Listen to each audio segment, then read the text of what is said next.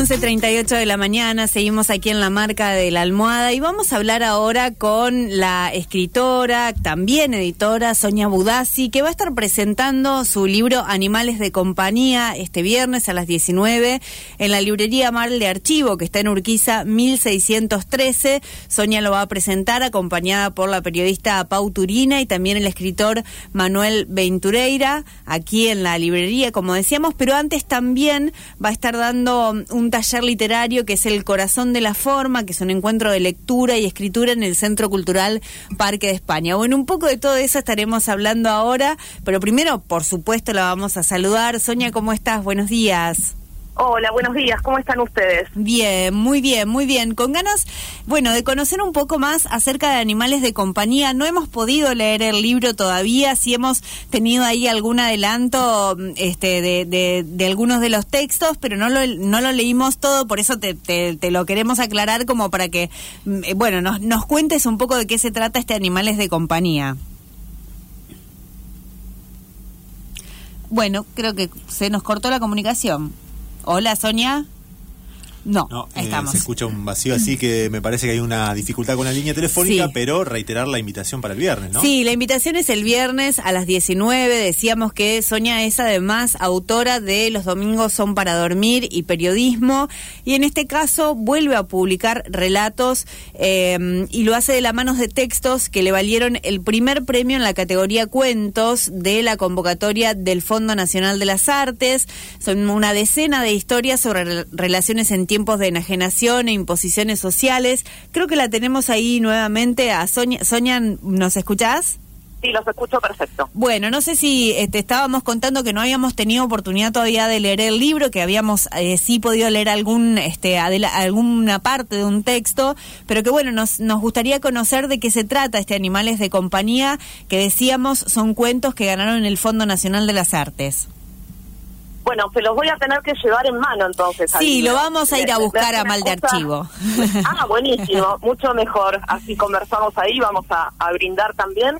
Y mira, el libro son eh, distintas historias que tienen algún punto en común, que son personajes que quieren encajar en los mandatos sociales eh, digamos, en el sistema ese al cual estamos este, sometidos todos, desde los cánones de belleza de los medios, de las redes, las nociones de éxito, de qué debería ser una familia perfecta, una pareja perfecta. Eso, digamos, es lo que los une como por debajo, ¿no?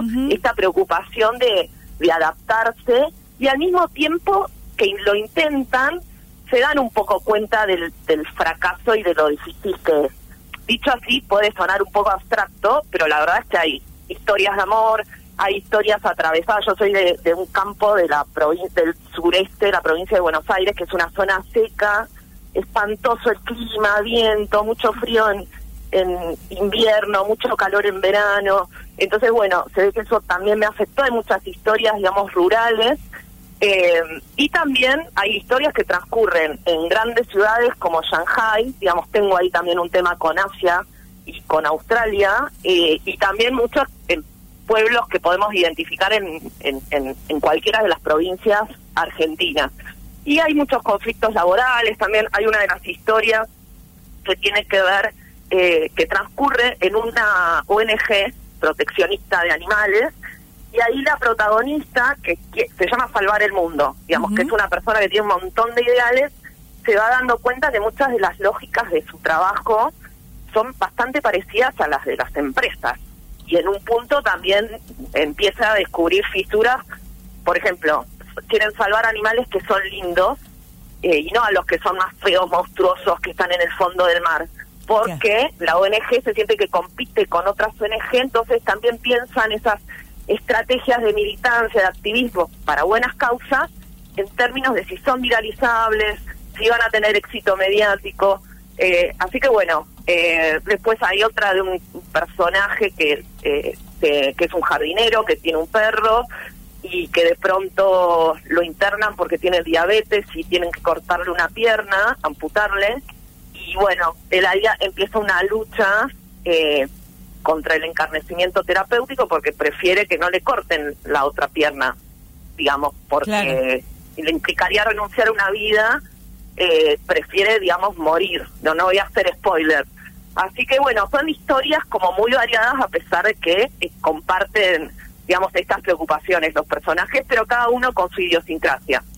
Claro, pensado en esto de poner en crisis también algunas cuestiones que a lo mejor, sobre todo pensando en esto de, la militante, ¿no? Por, por los animales, ¿no? Digo que cuánto hay ahí de, de, poner en crisis ese rol que parece que es todo bondad, que es todo altruismo y que en definitiva, bueno, termina teniendo lógicas que, que no responden a lo mejor tanto a eso.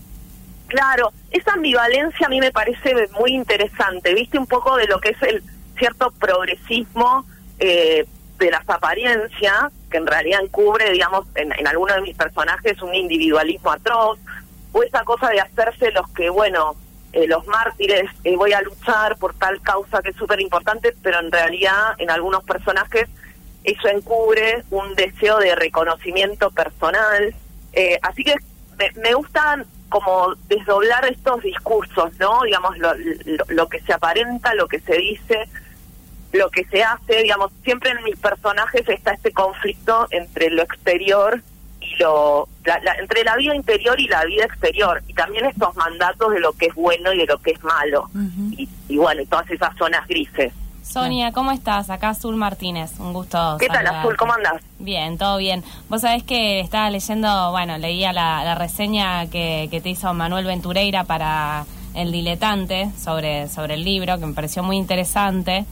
Eh, como un lindo resumen, y en una parte dice, los cuentos de Budassi suelen partir de y acabar en una situación que desborda a los personajes, algo que más que angustiarlos o herirlos, los irrita.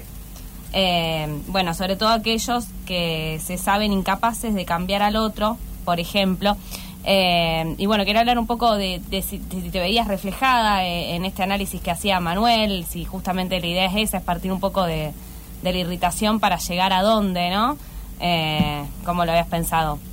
Sí, la verdad es que la lectura que hizo Manuel lo conocí eh, intelectualmente al, leerla, me fueron de los, es uno de los análisis que, que más me, me gustó. Eh, y les recomiendo la revista porque es una de las pocas que mantienen como un lugar interesante y extenso para, para la crítica, para la reseña, para pensar la cultura y sí, la verdad es que todos mis personajes tienen esta eh, cierta ilusión y después terminan en un desencanto. Eh, pasa, digamos, en, en, diversas historias, algunas también, en, en, algunas por algún pequeño detalle, no sé, hay una pareja joven que quiere encontrar un departamento para alquilar y les es muy difícil por todos los, eh, digamos, todos los requisitos que les piden, y entonces empiezan a fingir que tienen más ingresos, más, mayores sueldos de los que tienen. Bueno, logran finalmente conseguir que alguien les alquile y bueno, cuando están muy contentos entrando al, al departamentito y instalándose y demás, bueno, irrumpe eh, una plaga, no sé, en realidad ya lo digo, una laucha, pero que tiene como eh, justo en el balconcito que ellos este, soñaban como el pequeño paraíso este doméstico y urbano, pues son una parejita que, que, viene de, de otra, ah, como si te dijeras una Buenos Aires desde otra ciudad. Entonces sí, como al final siempre hay algo que muchas veces refuerza lo que los personajes vienen intuyendo eh, en, en, la trama previa. Claro. Sonia, quería preguntarte también, porque venimos eh, en, el programa teniendo la suerte de poder hablar con, con escritoras y escritores. Hace poquito, el viernes pasado, estuvo Alejandra Camilla. Alejandra Camilla. Sí, eh, lo escuché. Eh, estuvo en el estudio. Y bueno, también ella tenía, tiene en este último libro varios, varios textos con animales, ¿no? Entonces, preguntarte un poco qué es lo que, mm, lo que en este caso los animales eh, o la presencia de los animales le, le, ofrecen o, le sirven a tu literatura? Pensar, digo, ¿qué, ¿por qué incluir animales y, o por qué partir con algunas historias de animales? Mira, creo que, a ver, hay algo que tiene que ver con el extrañamiento al enfrentarnos con esos seres que son tan parecidos, que muchas veces los forzamos desde nuestra mirada, los antropomorfizamos, les ponemos no sé, hay gente que le pone abrigos y, adornos y están los concursos de belleza de los animales, digamos, muchas veces son interesantes para analizar en cuanto a objetos de consumo y objetos de estatus. También, eh, volviendo a esto de, de la mirada extrañada, es esa perturbación que nos pasa con, con, con los seres humanos, de los animales mirándote a los ojos y decís, bueno, es otro como yo, está cercano, está distante. Después hay otro universo que tiene que ver con lo simbólico, como lo que te decía de esta laucha. Y después me parece que la literatura que a mí me interesa y la que puedo hacer o la que me sirve, digamos, los detonantes que me aparecen son los temas que me generan problemas, ¿no? Como que creo que la literatura, como cuando la leemos y cuando intentamos escribirla, es una buena herramienta de conocimiento. Y también me interesa mucho estas contradicciones que antes hablábamos de la militancia o de los activismos, pero también me interesa todo ese mundo salvaje que tiene que ver con lo rural y que convive con sociedades eh, urbanas como las nuestras y de repente te ponen en varias contradicciones. Ahí eh, me interesa esa incomodidad de, este, no sé, se siguen haciendo prácticas, bueno, y hay toda una militancia vegana y, vegetariana en contra de eso, eh, bastante salvajes. Y yo he participado, digamos, de eso, yo soy de campo y participé en las yerras, participé, digo, eh, nada, moviendo a caballo eh, hacienda de un lado a otro. Eh, entonces, eso también es interesante porque nos genera, digamos, muchos dilemas de, de distinto tipo. Y después también me interesa el, el, el, animal, e incluso hay muchos animales de peluche en mis, en mis cuentos. Eh, y en algunos momentos también son este como trofeos entre una pareja, no sé, uno de los cuentos eh, hay un gato que se pierde, que funciona un poco de espejo de la fractura que existe ya en, en esa pareja. Y no sé, para uno de los miembros, eh, digamos, para, para el, el varón de la pareja, la pérdida de la gata implica que es una excusa para poner fotos en las redes de su gata perdida eh, y conseguir más seguidores. Y para la otra persona implica una lucha en el territorio, de buscarla por todos lados. Eh, me, me, parece que sirven para hablar de muchas otras cosas las relaciones con los animales. Claro, claro, está claro. Y hay algo gracioso que me dijo Javier Arroyuelo, que es un crítico de moda y escritor, que era director de Vogue. Bueno, he tenido la suerte de publicarle en alguna de las revistas donde fui editora, eh, y me decía, con perdón de lo del, del lenguaje criollo, decía, se llama Animales de Compañía, que es un libro de chongos. Me hizo matar de la risa. claro, claro. Pensaba en esto, eh, si, si mm, antes de publicar y en el, eh, quizás antes de presentar al Fondo Nacional de las Artes estos cuentos, eh, si, si tenés así gente que le vas dando para leer los textos, si, digo, si confías en algunas miradas en particular o si los haces ahí sola y, y lo mandás, confías solamente en tu, en tu propia mirada. No, creo que la, la, mm, la, la, soledad famosa de la escritura y de la escritora y del escritor eh, necesitan un contrapeso, por lo menos en mi caso, no digo que sea una fórmula, de una mirada crítica de esas personas que vos confías que no te va a dar un, un, una felicidad, ay, qué lindo, y te va a festejar todo. Si vos decís, acá esto no se entiende, mmm, acá la puntuación, y sí, tengo una amiga, Mariana Esquiadaresis, eh, Margarita García Roballo, Matías Castelli, tengo como un par de amigos y amigas escritoras que son súper honestos, me han dicho esto no va, eh, que suelen ser como, como buenos críticos y me sirve mucho su, su mirada. Y me ayuda a repensar cosas porque muchas veces cuesta tomar distancia de lo que uno ya está, ya está tan metida en la historia, así que está bueno. Y siempre está la atención que me parece es bastante común entre los que escriben, soy demasiado hermética y no se me entiende nada, y por el otro extremo, uy, por ahí estoy explicando demasiado. Eh, Sonia, ¿cómo te va? Buen día. Eh, respecto de, tus publicaciones, ahí veía que tenés, bueno, también un recorrido importante por la crónica, por algunas historias, como por ejemplo la de Mujeres de Dios, la de las, bueno, monjas en la Argentina, lo de Tebes, también el conflicto en, la, eh, en Israel y Palestina, digamos. ¿Cómo, ¿Cómo es que te vas eh, yendo de la crónica a la ficción o o crees que son momentos y que necesitas irte en algún momento a la ficción y dejar de, lado la crónica o, la no ficción? Bueno, qué, genial la, la, pregunta, Guillermo, gracias, porque es algo que me replanteo bastante. Yo en realidad empecé escribiendo ficción y publicando ficción. Y después, bueno, eh, tuve como oportunidad que me han ofrecido hacer algún otro libro, Mujeres de Dios, por ejemplo, y veo que en la ficción y en la no ficción lo que me interesa son los, los estigmas, los lugares comunes, eh, tanto como, por ejemplo, en Mujeres de Dios, que me interesaba como desarmar los estereotipos alrededor de las religiosas y de las monjas que se mueven en una estructura patriarcal como es la Iglesia Católica, que está inserta en una sociedad patriarcal como es la sociedad argentina y en general, este, no quiero pecar de universalista, y me interesaba eso, ver, bueno, qué matices había más allá de las lecturas idealizadoras y santificantes y las otras que las demonizaban y las demonizan.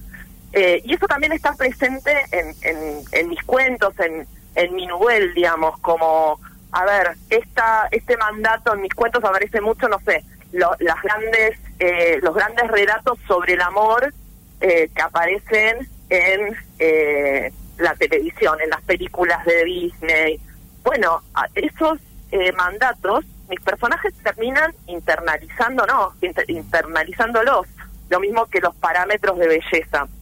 Entonces, bueno, es una la narrativa, sea ficción o, no ficción, me parece que es una buena técnica, una buena táctica para cuestionar y hacer una suerte de crítica social sin bajar línea, ¿no? O sea, como que el sentido lo termine de, es lo que intento por lo menos, ¿no? Que el sentido lo termine de, de armar el, el lector. Este, digamos, prefiero eso antes que hacer una columna de opinión, por ejemplo, que también me parece un género hermoso, ¿eh? Habla de, mis propias capacidades y, limitaciones. Y lo que tiene la no ficción es que de pronto eh, tenés que lidiar con personas, ¿viste? Que se te pueden ofender, no sé, con el tema Israel-Palestina, la verdad que fue un tema este que, que tuve que ser muy cuidadosa porque hay muchas eh, susceptibilidades muy comprensibles de por medio, eh, pero digamos que las preocupaciones son este, las mismas y una vez que, eh, no sé, esto de que yo empecé en la ficción, después tenés que atarte, digamos, bueno, de no inventar, que es lo primero que te sale. Así que es un lindo ejercicio cuando ves que todo es literatura y que también la estructura narrativa se aplica a cuando haces crónica. O sea, donde vos decidís los tiempos, la estructura del, del texto, si es circular, cuál es tu personaje secundario, cuál es el principal, digamos, hay una serie de elecciones que son bastante análogas a las de los cuentos o las novelas. Sí, imagino que también cuando estás con la ficción te deben aparecer esos recursos de la vida real, por llamarlo de alguna manera. Digo, por ejemplo, veía que estaba tuviste estancias de investigación en, en Shanghái, en Tokio, en Madrid, y que digo, eso te debe aparecer de la misma manera que el sudeste de la provincia de Buenos Aires cuando vas a escribir. Sí, la verdad es que uno va mirando todo y tomando notas y las cosas que te llaman este, la atención, eso de Shanghái o en Madrid o del campo donde este, no se van a capar a los terneros. Eh, digamos, es una mirada o una curiosidad que tengo que se aplica un poco a todo y me sirve para construir escenarios. La verdad es que, por ejemplo, si yo no hubiera estado este, en esa década de Shanghái, no sé si hubiera captado algo de lo que narré en, en, un cuento que se llama La Gran Muralla. Eh, así que sí, creo que son como imágenes que uno va capturando y, y después también tiene que ver con historias que te cuentan y demás, pero en cada lugar que, que, que uno va me parece que va con la mirada de querer contarlo, por ahí después no te sale o te queda una imagen o una escena, este por ejemplo, algo literal que saqué de, de Shanghái en uno de los cuentos, pero que inventé que pues, arranca este un personaje, una chica que es la que trabaja en la ONG, evocando que en la infancia iba la madre iba a trabajar, que aparte es que es como una chica que es china pero no tiene rasgos asiáticos, entonces también hay un tema de la identidad ahí este, que, que, que, aparece también en otros textos. Y saqué de ahí que había un, un bar con peluches gigantes eh, que te los sentaban a la mesa, que una cosa tan extraña, que si estoy en un sueño. Eh, bueno, me llamó mucho la atención, entonces dije, ¿cómo pensará una niña que está criada, este, rodeada de estos peluches gigantes y que les, empieza a atribuir eh, dotes de amigos? Eh, como, como suelen hacer los chicos también con los peluches normales, digamos, pero me daba una atmósfera como más extraña. Así que sí, uno agarra, viste, vas rapiñando de, de todos lados para, para armar los cuentos y sí, se te aparecen cosas que viste, digamos, en la vida real.